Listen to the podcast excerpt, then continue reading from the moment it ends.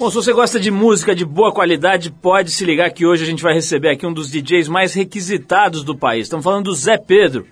O Zé é conhecido por revitalizar clássicos da música popular brasileira, usando, misturando com batidas eletrônicas, com um monte de coisa inusitada e original. Acaba deixando as músicas mais atraentes e levando música boa brasileira, às vezes música antiga, inclusive, para o público mais jovem.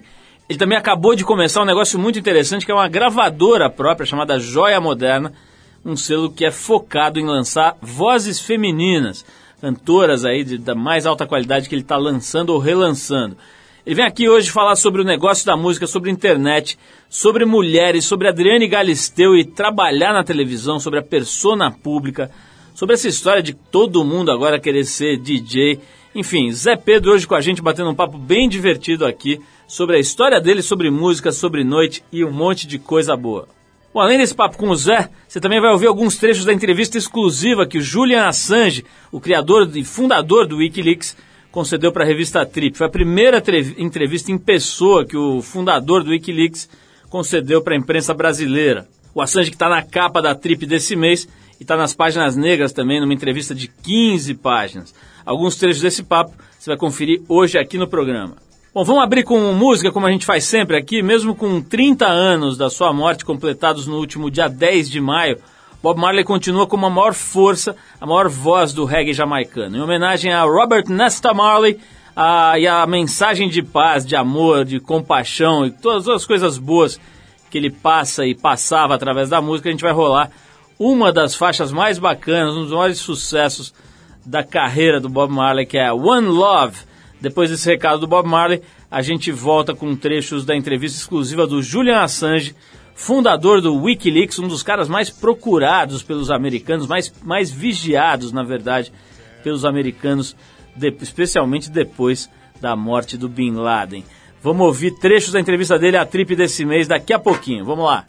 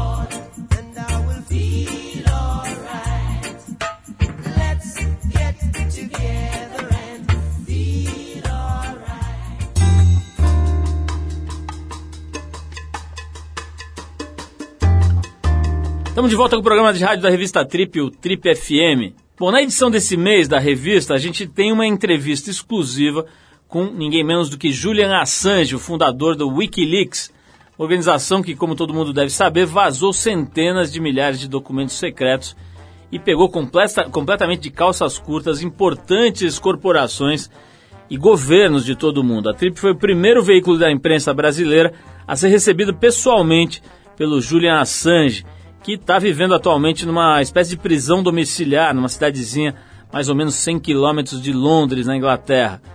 Você pode conferir as 15 páginas da entrevista na edição da Trip que está nas bancas, inclusive é, metade do reparte com a foto do próprio Assange na capa. Bom, aqui no programa a gente vaza agora um pouco do conteúdo que você vai encontrar por lá. Nos trechos a seguir, o Assange fala sobre a prisão domiciliar, ele dá suas impressões sobre o governo Barack Obama e ainda comenta um pouco sobre o fato de estar tá se transformando num ícone pop. Aperta aí a tecla SAP mental e vamos ouvir com atenção o recado do Julian Assange, fundador do Wikileaks, em entrevista exclusiva para a revista Trip. Vamos lá. Presently, I'm under a type of high-tech house arrest. So that means I have a, a electronic device uh, manacled uh, to my ankle and three monitoring units um, around the house that monitor my uh, position um, at all times. That's something that has been ordered by the, the UK uh, state. Um, the uh, parts of that order is that um, I must attend the police station once per day, every day. Um, I cannot um, leave uh, the, between the hours of 10 p.m. at night and 8 a.m. in the morning. The moving around um, and going to the pub or something like this. So this can be done during these small hours um, where I can leave the premises but do not have to be at a police station um, there are some security risks in doing that uh, because my location is known. Sometimes there are, are people um, uh, who, are, who, are, who are waiting, so we have to be a little bit careful about the security.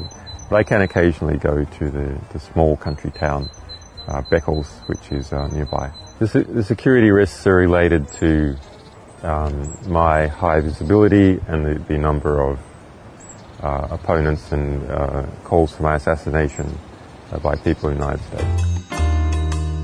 States? Very interesting question because what is an Obama government? Is it Obama's government?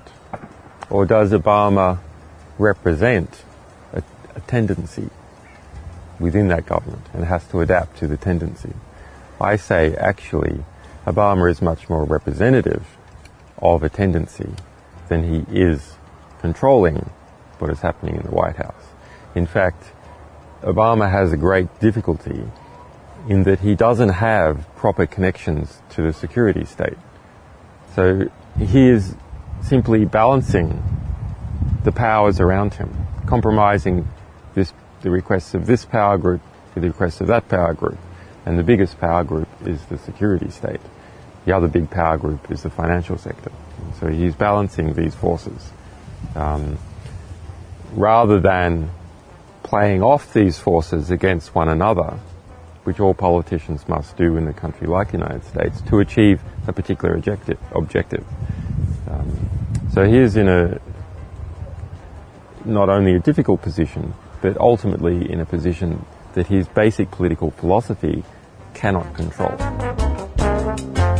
It, it is an unusual circumstance. Um, I, don't, I don't see it in this way that pop icon, not pop icon, famous or not famous. The, these are uh, just aren't of concern to us as an organization.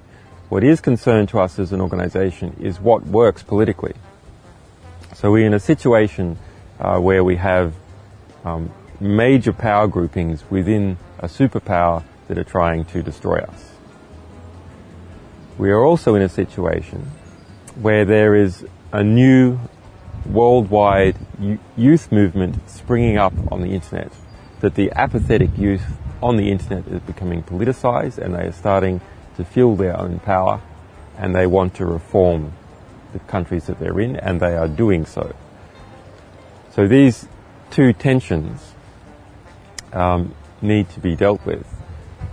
Firstly, this burgeoning youth movement needs to be guided and protected. Um, and secondly, we need to defend ourselves and others that are doing similar work to what we are doing um, from these aggressive attacks uh, by the US government and associated interests around the world. And so, if it helps us uh, to have my face or one of our other people's faces or Bradley Manning's face um, on the cover of Rolling Stone, um, then we want it. Um, if, if, that is protective uh, to what we're trying to achieve. And what we've found is that we actually have to engage in the media that way. Um, it is if, uh, if we do not, uh, then we leave a vacuum, and into that vacuum, uh, our enemies uh, simply uh, pour their poison. So we have to provide an antidote, uh, and the the antidote um, for false speech is true speech. Um, the antidote for false images is true images. And so that's what we try and do with our engagement with the press. Bom, a gente ouviu o Julian Assange, fundador do Wikileaks, numa entrevista exclusiva para a Trip. Esse papo completo você vai ver lá na, na, na própria revista, né? Tá na, nas páginas negras. São mais de 15 páginas com Julian Assange exclusivo. Para quem se perdeu no inglês, basicamente o que ele falou é que ele vive sob um, sob um tipo de prisão domiciliar de alta tecnologia que precisa se apresentar diariamente na delegacia de polícia e que até pode sair de casa, mas daí entram os riscos de segurança, já que tem muita gente poderosa, especialmente nos Estados Unidos, que ficaria bem feliz em vê-lo eventualmente assassinado. O Assange conta ainda que não acredita que exista um governo Obama, um governo propriamente dito, e que o presidente americano trabalha muito mais para conciliar os interesses dos grandes grupos de poder, como o setor financeiro e mesmo a chamada inteligência americana, do que propriamente focada na, focado na população. Para finalizar, o Assange conta que não pensa em ser ou não um ícone pop, ser ou não ser famoso. Ele diz que expondo a sua imagem ele ajuda a organização, o Wikileaks, então é isso que ele vai continuar fazendo. Então, como eu já disse, para conferir esse papo completo, vai na banca e pega lá a sua edição da Trip de Maio, que está bem legal com essa entrevista exclusiva. Já que estamos falando de ativistas, especialmente ativistas australianos, vamos com a banda Midnight Oil e a faixa Surf's Up Tonight, do álbum Breathe, de 96. Na sequência tem o papo com o DJ mais requisitado do Brasil, o Zé Pedro. Vamos nessa, Midnight Oil.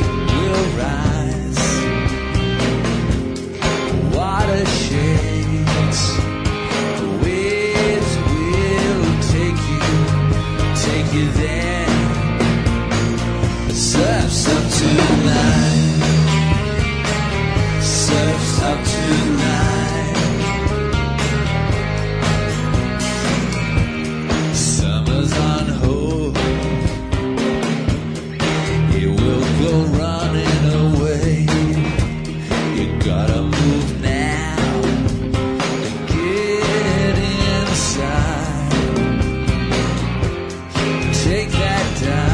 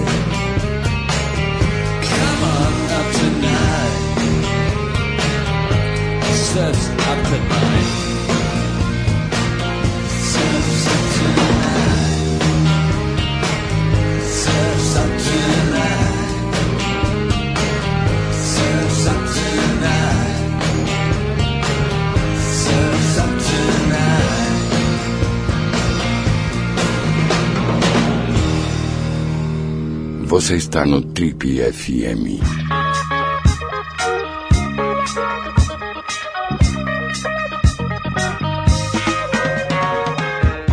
Este homem é um dos mais requisitados DJs do Brasil e acabou de lançar o seu próprio selo, Joia Moderna, uma gravadora especializada em cantoras do Brasil.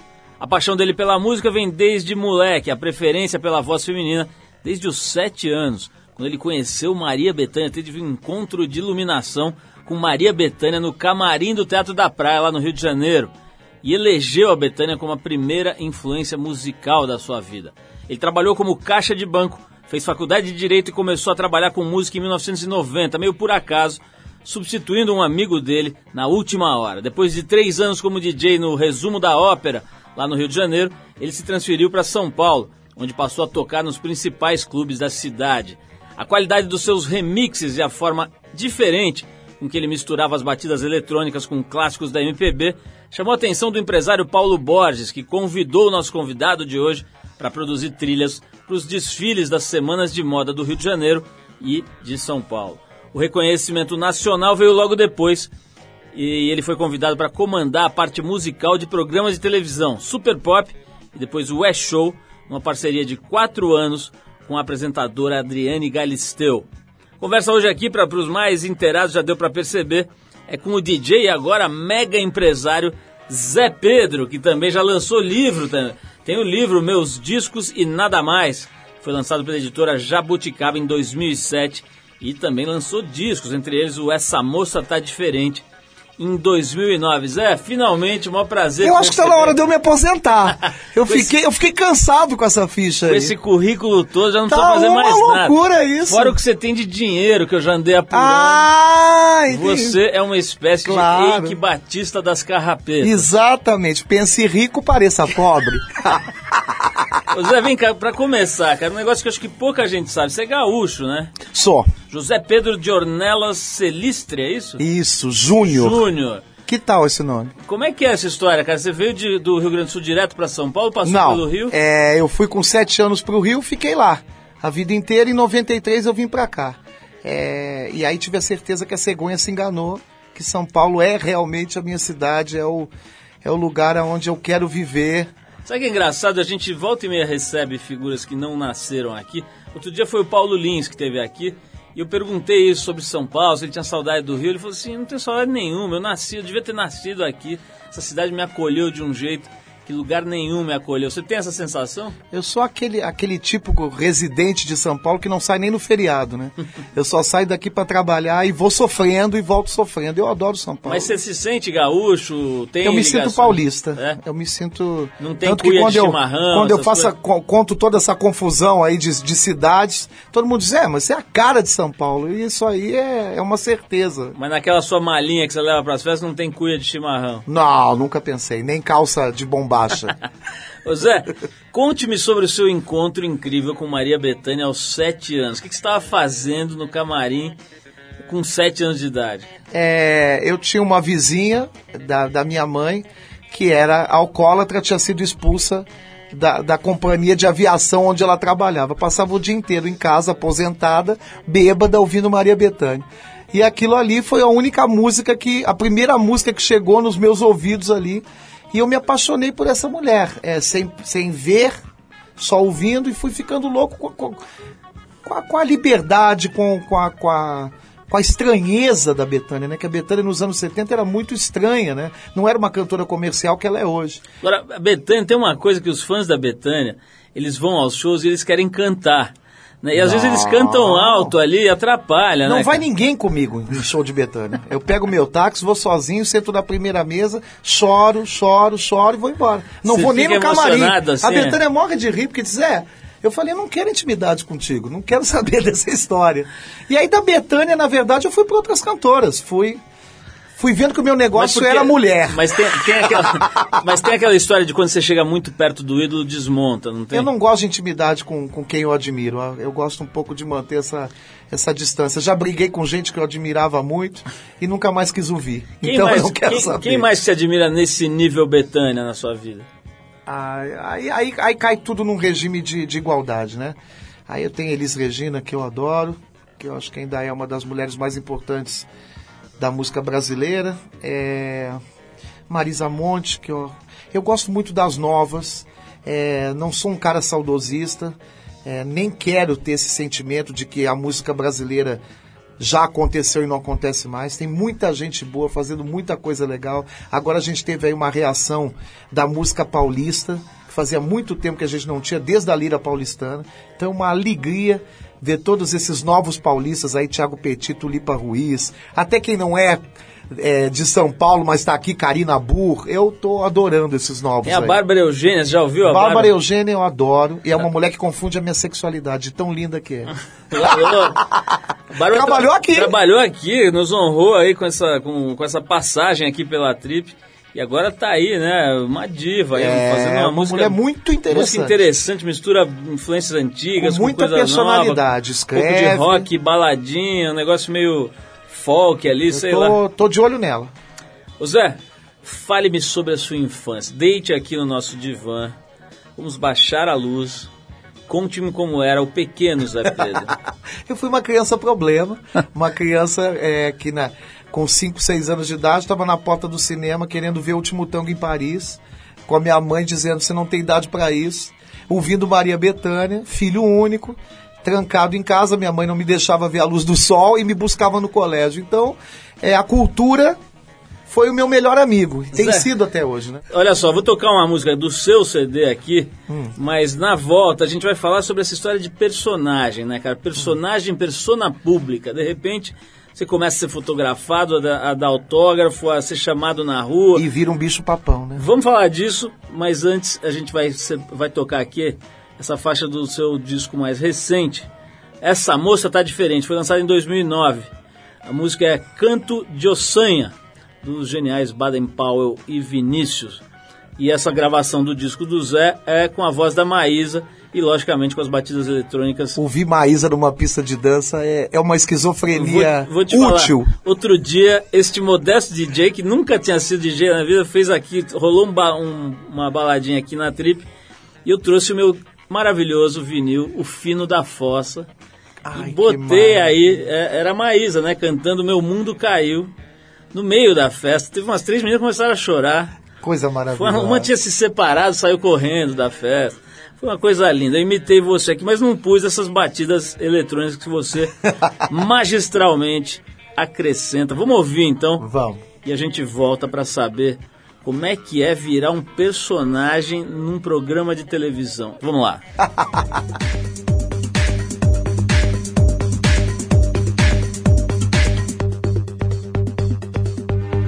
O homem que diz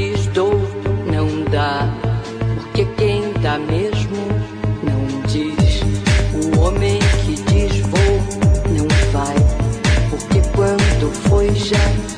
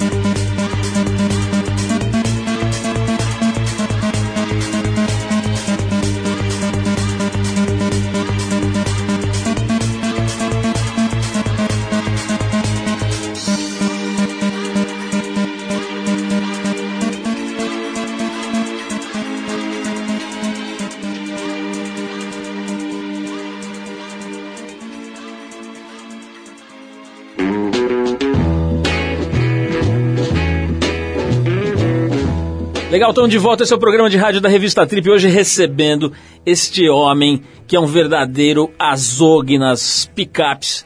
Ainda fala picapes, Zé? Fala, Fala, né? Você usa vinil bastante? Não. Você só usa o quê? Eu fui uma criança que sofreu com vinil, né? Que lavava com sabão de coco. Mas você só usa o quê? MP3? Eu uso o CD, uso o CD. Ah, usa CD. É, ainda sou do CD, mas já tem DJs da novíssima geração fazendo com computador, né?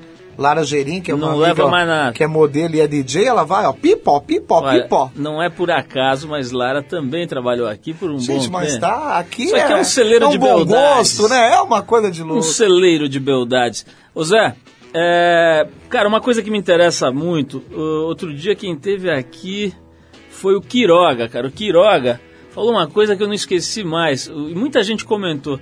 Ele falou assim, olha, cara, aquelas luzes do, da televisão, do palco, elas mexem com a energia da pessoa. Elas têm, têm uma história ali que ninguém sabe medir, nem sabe analisar profundamente, mas tem uma história ali que altera a química, altera o astral, altera alguma coisa na energia das pessoas. Você ficou quatro anos fazendo um programa de televisão, era um programa diário. Chegou a ser diário, né, Zé, em algum momento ou não? Sempre foi. Sempre foi diário? Sempre. Como é que é, cara, pra botar carinha nessa tela aí e virar um personagem? É, eu, na verdade, já te falei, sou um cara de oportunidade. A Adriane me viu uma vez numa tocando, adorou aquela história daquele visual que ilustrava a minha música e quando foi pra TV não ilustrava coisa nenhuma. Ilustrava o programa e eu virei ali meio um personagem de pelúcia, um- uma coisa lúdica, que eu ia ao cinema, as pessoas me diziam, você é o Zé Pedro? Eu dizia, é, você vai ao cinema? Eu vou, vou ao banheiro, vou tudo. Então aquilo começou num primeiro momento, era muito legal o meu encontro com a Adriane, é, pessoal, e a gente saía do camarim e ia pro palco fazer aquele, celebrar aquele encontro maravilhoso de amizade. E aí uma certa hora eu vi que eu estava aprisionado ali, que eu não era mais DJ, que eu estava com a, com a minha imagem completamente queimada e que eu não podia é, mais continuar é, fazendo essas coisas todas que você acabou de, de listar aí, que são parte da minha vida. Falar de música brasileira, da- é, tocar música estrangeira, ser DJ, fazer um livro, essas coisas todas que eu fazia. Ninguém mais me levava a sério. O que, que é exatamente? Acho que ninguém precisa se levar a sério, mas é também você lançar uma coisa e ninguém querer por preconceito com a tua imagem, então eu tinha que apagar aquela imagem. Explica melhor essa, essa história de imagem queimada. O que, que é isso? Zé? A imagem queimada é a superexposição, entendeu? Uma coisa que você faz fora da televisão tem uma aura coach, tem uma aura é, que as pessoas, que os jornalistas se interessam. é, eu tinha sido capa da Veja, tinha, tinha um interesse em cima de mim. Quando você vai para a televisão e vira popular, é, o interesse acaba imediatamente. E aí ou você se joga no povão, se joga no- na, na- na profissão de apresentador de televisão, ou você não tem outra saída. Quer dizer, tem uma coisa meio de, de oferta e procura, né? Você oferta demais, a demanda cai, o valor cai. Exatamente. Eu, ia, eu tocava do Iapoca ao Chuí, tocava três músicas, me tiravam da cabine para fazer foto. Qual foi a importância do Pedro de Lara na sua vida? né? Ah, o Pedro de Lara foi era um personagem engraçado quando eu era garoto e acredito que pro povo brasileiro todo, mas quando eu estava grilado com essa super exposição da TV, eu encontrei ele no aeroporto uma vez, de terno xadrez, já muito velho, com as flores de plástico na mão, meio cochilando. Eu falei, sou eu amanhã? Aí eu desisti. Ô Zé, você vai achar que eu sou mentiroso, mas Pedro de Lara também trabalhou aqui. Gente, não mas tá. Tem um, tem um emprego pra mim aqui? Vamos, vamos engrossar esse, Não, esse meu currículo É que- é que aí. você esqueceu, mas você também já trabalhou aqui. Ah, entendi. Mas o pior é que é verdade, o Pedro de Lara trabalhou nesse programa de Não é rádio. possível, Ele gente. era consultor sentimental, as pessoas mandavam cartas. Isso já faz um bom tempo aí, uns 15 anos. As pessoas mandavam cartas com seus complexos problemas eh, emocionais e sentimentais. E ele, do alto da sua sabedoria, que ele era uma espécie de vidente, ele, ele maravilha. dava conselhos completamente esdrúxulos para as pessoas e elas adoravam. Zé, fala um pouquinho dessa história, que agora é o seguinte: parece que para o ser humano sobreviver e ter alguma dignidade, ele precisa ou ser chefe ou ser DJ. Se ele não for nenhuma dessas duas coisas, ele será um pária da sociedade, estará fadado à morte lenta. Ai, ai, ai. E como é que é, cara? Virou um negócio que é impressionante, né? Mas deixa eu te Todo falar mundo- uma coisa. Ah. É, a música de pista, a música nos clubes, nas festas, estava muito chata. Porque a música eletrônica, ela foi interessante quando ela surgiu no meio dos anos 90, depois ficou uma chatice. Porque os DJs começaram a se sentir professores, e era um tal de dar aula na, na pista de dança que ninguém aguentava. Você queria ouvir uma música conhecida. Aí o que, que aconteceu? Pesso- as pessoas que não são DJs começaram a ser chamadas para alegrar a pista. E deram certo. O que, que aconteceu? Com isso surgiu, voltou a democracia musical. Então o bailinho do Rodrigo Pena, entendeu? Os DJs cabeça podem ter preconceito, mas aquilo ali é uma democracia. Porque o que a gente quer quando sai à noite ou quando vai numa festa é dançar. A gente não quer aprender Zé- nada. Zé, você acaba de fazer a definição, a única definição que eu vi até agora que fez sentido sobre a evolução antropológica do DJ. Parabéns. Ô Zé, é, você fez agora essa gravadora, né, para lançar mu- é, é, cantoras, mulheres. joia né? moderna. Joia moderna. Silvia Maria, Zezé Mota, Cida Moreira. Cida Moreira que é uma excelente atriz, as pessoas, É, muitas não sabem. e né? atriz maravilhosa. que era do grupo, acho que é ainda, ou era do grupo Ornitorrinco. Mas o eu vou, eu quero antes de falar disso, eu quero que você escolha uma música de um dos quatro discos que você lançou pela Joia Moderna pra gente tocar agora e depois a gente conversa sobre esse trabalho aí. Eu que vou quer escolher a Zezé Mota, que é uma cantora que eu adoro, uma cantora que ficou mais conhecida no Brasil como atriz, mas nos anos 70 fez alguns discos muito interessantes. E quando eu, essa história da joia moderna nasceu, eu lembrei logo da Zezé e liguei para ela. Falei, Zezé, vamos fazer um disco? Ela disse, Zé, faz 15 anos que eu não faço. Falei, é isso aí. Vamos fazer um disco cantando Macalé e melodia? topou na hora. E aí você vê que a maluquice das pessoas, a loucura tá toda embutida numa caixinha preta, né? Aí você vai lá, abre essa caixinha e ela fez um disco louco, livre, cantando muito. Então vamos ouvir Zezé E Mota. vende, Zé, vende esses artistas? Aí é o seguinte, meu contato, meu, eu não sou marido delas, eu sou amante. Então, eu faço mil cópias, banco o disco e depois o disco é delas. Então elas vão ou para uma grande gravadora ou bancam de forma independente mais, mais uma tiragem. Então, meu, meu contato com essas mulheres é tirar elas do escuro e produzir mil cópias. Depois é delas, Genial. o disco é delas. Genial, vamos ouvir então a Zezé Mota? Vamos ver se o que o Zé tá falando é verdade ou não é. Você vai analisar e na volta falaremos mais com este jovem que é talentosíssimo, o senhor José Pedro de Ornelas Celistre. Celistre Júnior. Aê! Vamos lá.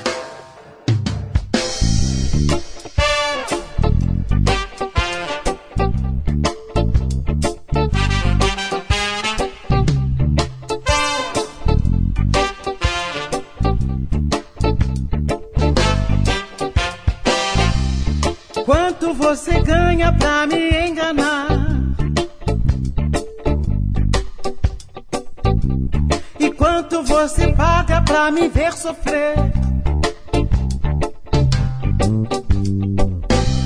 E quanto você força pra me derreter?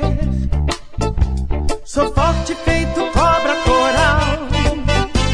Semente brota em qualquer local. Um velho novo cartão postal.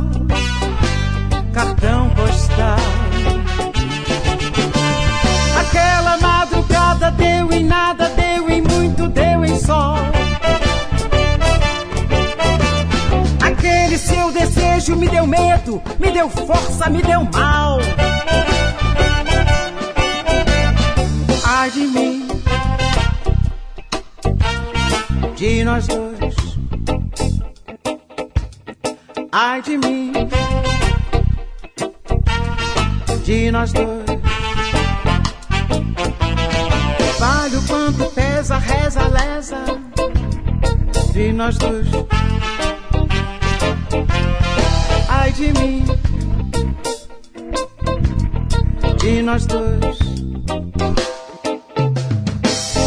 Temos um passado já marcado, não podemos mentir. Beijos demorados, afirmados, não podemos mentir. Ai de mim,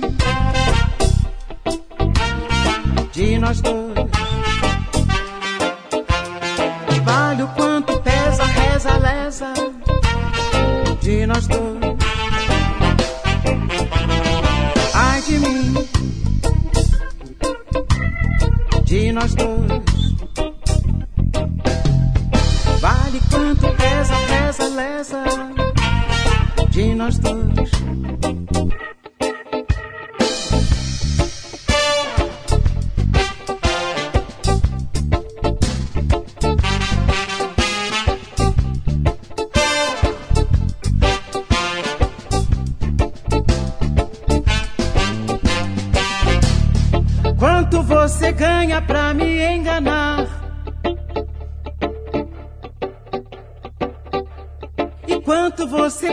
Pra me ver sofrer?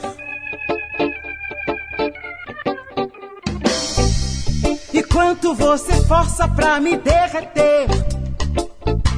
Sou forte feito cobra coral. Semente brota em qualquer local. Um velho novo cartão postal.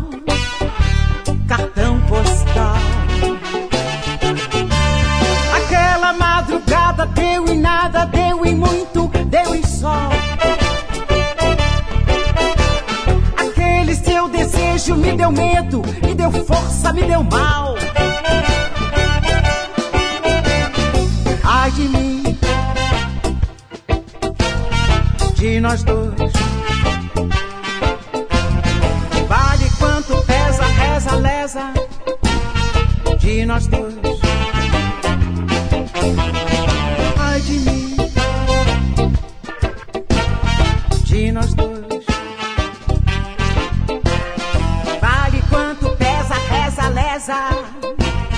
De nós dois. Ai de mim. Você está no Trip FM. Oh.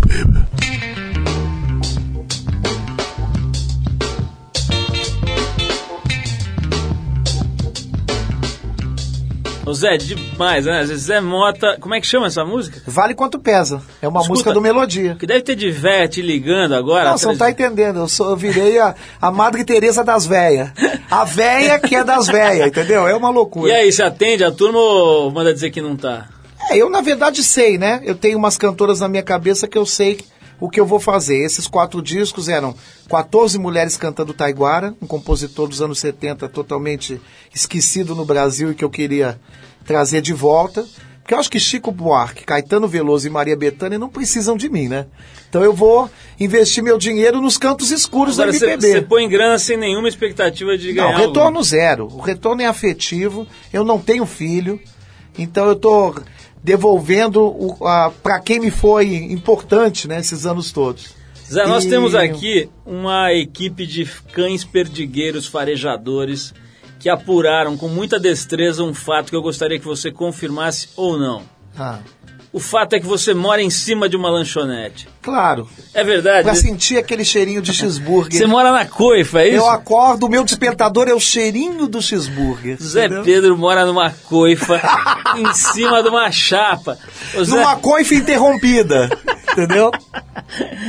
ô Zé, como é que é? Você acaba comendo mais do que deve ali morando em cima de uma lanchonete? Não, porque é muito caro. Um é cheeseburger, uma frita e um guaraná dá 100 reais. E vem cá, como é que é a sua vida? Por exemplo, você trabalhando como DJ, evidentemente você dorme tarde, sei lá, as festas, as festas hoje em dia, pô, vão embora, né, cara? Como é que é a tua vida em termos de horário? Que horas Zé Pedro volta a ser gente depois de uma noite? É, eu durmo tarde, mas acordo cedo, tipo 11 horas.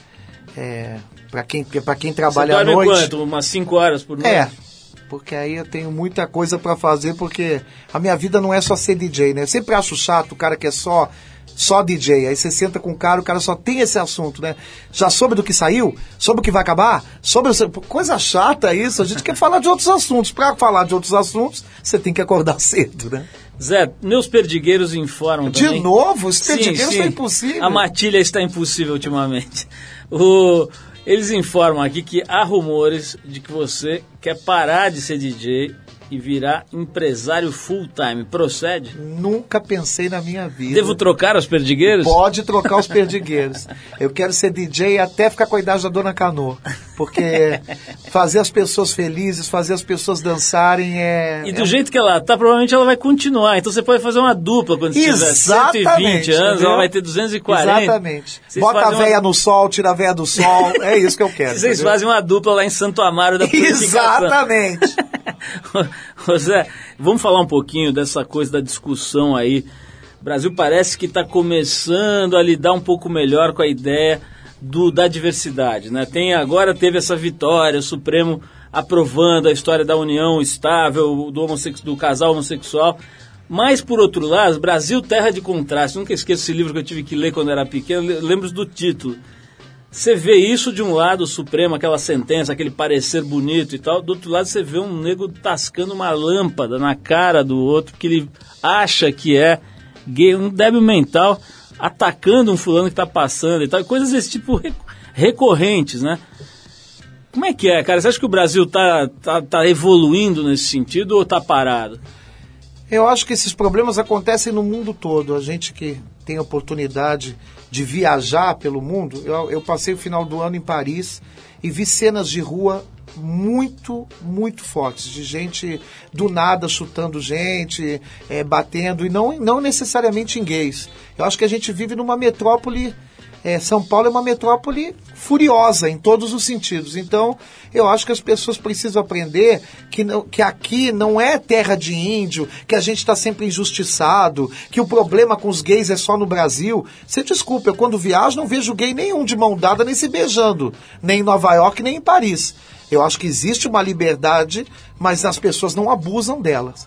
Quer dizer, eu Bol- acho que aqui as pessoas abusam um pouco da liberdade. Você acha? Eu acho. Quer dizer que bolsonaros não são privilégios do Brasil, eles estão por toda parte. Exatamente. Eu acho que as pessoas. E eu vi cenas muito. E aí perguntei para amigos que moram em Paris, se Zé, aqui do nada o cara cisma com você e sai chutando você na rua. Então, parar com esse papo de que aqui no Brasil e que é contra os gays, eu acho que tem gente que é abusada demais. Então, tem que correr um risco. Você tá andando na Avenida Paulista, não precisa todo mundo saber do teu amor, precisa? Desculpa, não sei, nem com relação a homem e mulher, nem com homem com homem, nem mulher com mulher. Eu, eu, eu não me sinto à vontade para tascar-lhe um beijo ali na, entendeu? No conjunto nacional. Mas as pessoas se arriscam. E aí na rua tem gente louca, tem gente homofóbica, tem gente aquele cara do taco de beisebol que entrou na livraria. Então, louco tem em todos os lugares. Vai provocar os loucos? Então esteja preparado para correr o risco. No mundo todo, não só aqui. Zé, a gente se encontra por aí já faz um bom tempo e a impressão que eu tenho é que você é mesmo uma figura alegre por natureza. Você está sempre se divertindo e tentando, enfim, ver a graça das coisas por aí e tal.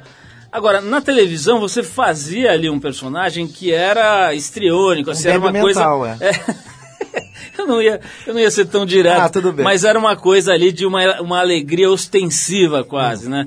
Você é um cara alegre mesmo, cara? Só, mas eu acho que é, é uma alegria misturada com interesse, misturada com conhecimento. Então é uma, é uma, uma alegria misturada a outras coisas. Eu acho que quando eu fui para televisão, eu perdi a sutileza da alegria. Eu virei uma coisa é, é, estriônica, vezes dois, que eu já não preciso. Eu já nasci um pouco esse cara é, rápido para humor. Já, então não precisa. Mas quando acendia a tal luz do Quiroga, que, que suga, eu ficava excitado e ficava maior, entendeu? Agora, na capa da TPM desse mês, está essa mulher maravilhosa, Renata Vasconcelos, né? Renata Vasconcelos, que é aquela apresentadora do Bom Dia São Paulo, Bom Dia Brasil, aliás, o jornal cedinho lá da, da, da, da Globo.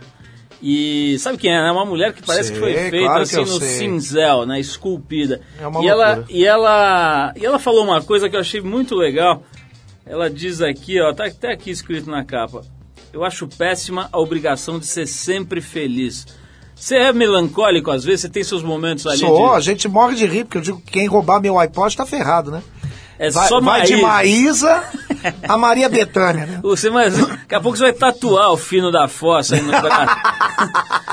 Mas eu não deixo meu mundo cair. Zé, me fala uma coisa. Ouço, meus perdigueiros informam que o disco aqui da, da Zezé Mota tá esgotado, é isso? Não, os quatro discos da Joia Moderna, o primeiro pacote, se esgotaram em 20 dias, 15 dias. Mas você mesmo que comprou, como é que é isso, cara? Porque vender, vender qualquer disco hoje em Por dia... que é negócio- você é assim? Não, porque qualquer disco hoje em dia é difícil de vender. Até, até o, o Zezé de Camargo reclama Mas dia. esse, não, é que as pessoas piram. As pessoas hoje em dia não vendem mais 100 mil cópias nem um milhão. Mas mil cópias, tem mil pessoas Ah, querendo. bom, é verdade, entendeu? são mil cópias. Tem mil pessoas querendo qual ouvir é o- a Zezé Mota, ouvir a Cida Moreira. Quer dizer, se o coitado do ouvinte quiser comprar, pode esquecer. Adeus. Lamentável, Não, lamentável. o disco é delas e elas têm que fazer uma outra tiragem ou procurar uma gravadora. E esse negócio de... A Cida Moreira se esgotou em 15 dias, ela foi lá, Fez mandou mais. fazer, tá bombando Quer em dizer, todas a, as a lojas. matriz é dela, ela vai replicar. A matriz é dela, o disco é dela. E, e o, o- falando, falando desse negócio de, de disponibilização, né? Tem a velha polêmica. E vocês, vocês disponibilizaram isso em para baixar pela A internet? gente não precisa fazer isso, né? Porque o próprio, o próprio, Já bota, né? o próprio povo da internet põe. Eu entrei lá no Soul Seek dois dias depois estava bombando. A gente não precisa se preocupar com isso. Zé, vamos falar de uma outra coisa aqui antes de terminar, que é assunto polêmico. Nós estamos dentro de uma rádio, mas é uma rádio em que eu tenho toda a liberdade para falar isso, porque é uma rádio que trabalha direito. Mas essa- esse negócio de rádio, cara, como é que é quando você lança uma, uma, uma cantora como essa, cara? Funciona, as rádios, algumas rádios acordam para essa, essa artista, ou, ou, ou esse teu trabalho corre eh, ao largo desse mundo das O rádios? que eu adorei nessa história da Joia Moderna é que primeiro era uma abertura de uma gravadora, depois eu, o José, tem alguma. alguma a mídia tem algum interesse por mim e eu eh, voltei esse interesse para essas cantoras. Então foi tudo muito, deu muito certo. Essas mulheres voltaram a fazer show, essas mulheres venderam esses discos em 20 dias. Então foi, foi um, um projeto muito vitorioso. Agora a gente vem com mais quatro, eh, que é a Laíde Costa e Fátima Guedes, eh, Cláudia, lembra da Cláudia? Claro. Fazendo canções raras do Caetano. É, Maria Bravo, filha do Zé Rodrigues, fazendo um disco só com canções Nossa, do Zé Rodrigues. E um relançamento de um disco da Leni Andrade de 73, é, meio tropicalista, meio moderno, assim.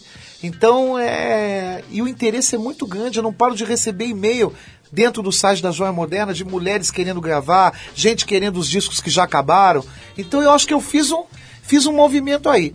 E entregamos para as rádios, né? Então eu espero que as rádios. Agora, jabá de mim elas não vão ter. Então as Nem um rádios. cheeseburger lá da lanchonete. Ah, não vai, porque o cheeseburger eu já te falei. Com as fritas, dá 100 reais. Ô, louco. Bom, dependendo, dependendo da gente, vai tocar bastante. Você viu que hoje a gente já tocou aqui Ah, uma alegria. duas coisas, né? Tocamos. Bom, teu disco, do- essa música tá diferente, depois tocamos aqui o Zezé Mota, que esse sim é da Joia Moderna. Quem quiser te ver, Zé, e não quiser dar plantão, procurar todas as lanchonetes de São Paulo para descobrir onde você mora, como é que faz para te ver e, e- e desfrutar um pouco do teu trabalho? Bom, eu sou um cara que toco pelo Brasil todo, graças a Deus, e vejo todas as caras desse, desse país, né? E tenho uma residência fixa no Royal, aos sábados aqui, que é um clube é, de galera mesmo, né? E eu boto lá, eu bebo cinco Elisete Cardoso na maior cara de pau. E parece que eles gostam. Estou lá há quase cinco anos fazendo essa residência todos os sábados. Toco na Lions, toco nos lugares aqui, mas é, é, não sou um cara de, de, de casa fixa, né? O Royal é a única casa fixa Bom, que eu tenho. quem tá ouvindo a gente fora de São Paulo é só ficar ligado na cena aí dos clubes e tal, vai saber que quando o Zé Pedro chegar à sua cidade, numa das boas casas do ramo. Zé, Ou os perdigueiros vão avisar, né? Perdigueiros estarão sempre a postos, sempre alertas para informá-los. Zé, você viu que os perdigueiros estão meio caídos, né? Umas três, Não, gente, quatro uma coisas tá tudo errado. Posar nu, fazenda, fiquei um pouco Tá apavorado. loucura, os perdigueiros estão precisando se aposentar aqui. Ô Zé, adorei, obrigado por você ter vindo Adorei. aqui. É, a gente bater esse papo, se conhecer um pouco melhor aqui e levar para o público essa tua cabeça boa aí, arejada, cheia de ideias. Adoro o e Trip TPM, quero divertida. dizer que eu recebo na minha casa. Ou seja, eu devo ser um formador de opinião. Não, algum desses 47 caras que trabalharam aqui, que eu citei, deve ter te posto no mail com... Gente, mas é uma alegria quando vem meu envelopinho preto. Genial, genial, Uhul! Zé. A Nina, né, que é sua amiga, que é a nossa Isso! colunista aqui, deve ter sido ela que botou É, você um- no é mail. uma perdigueira. E é um fato que eu vou agradecer a ela, porque você é um cara que a gente quer ter por perto. Zé, vamos encerrar esse papo então, tocando uma banda aqui. O nosso perdigueiro Mor separou uma faixa aqui para ver se você gosta. Eu não sei se você gosta, vamos ver. É uma banda de Cincinnati chamada The National. A música. Adoro, The Nationals eu adoro. Então pronto, a, a música chama-se Brainy, que é daquele álbum Boxer de 2007. O Zé Pedro, brigadíssimo mais uma vez. Falei, adorei. E vamos com a faixa Brainy dos The National. Vamos lá.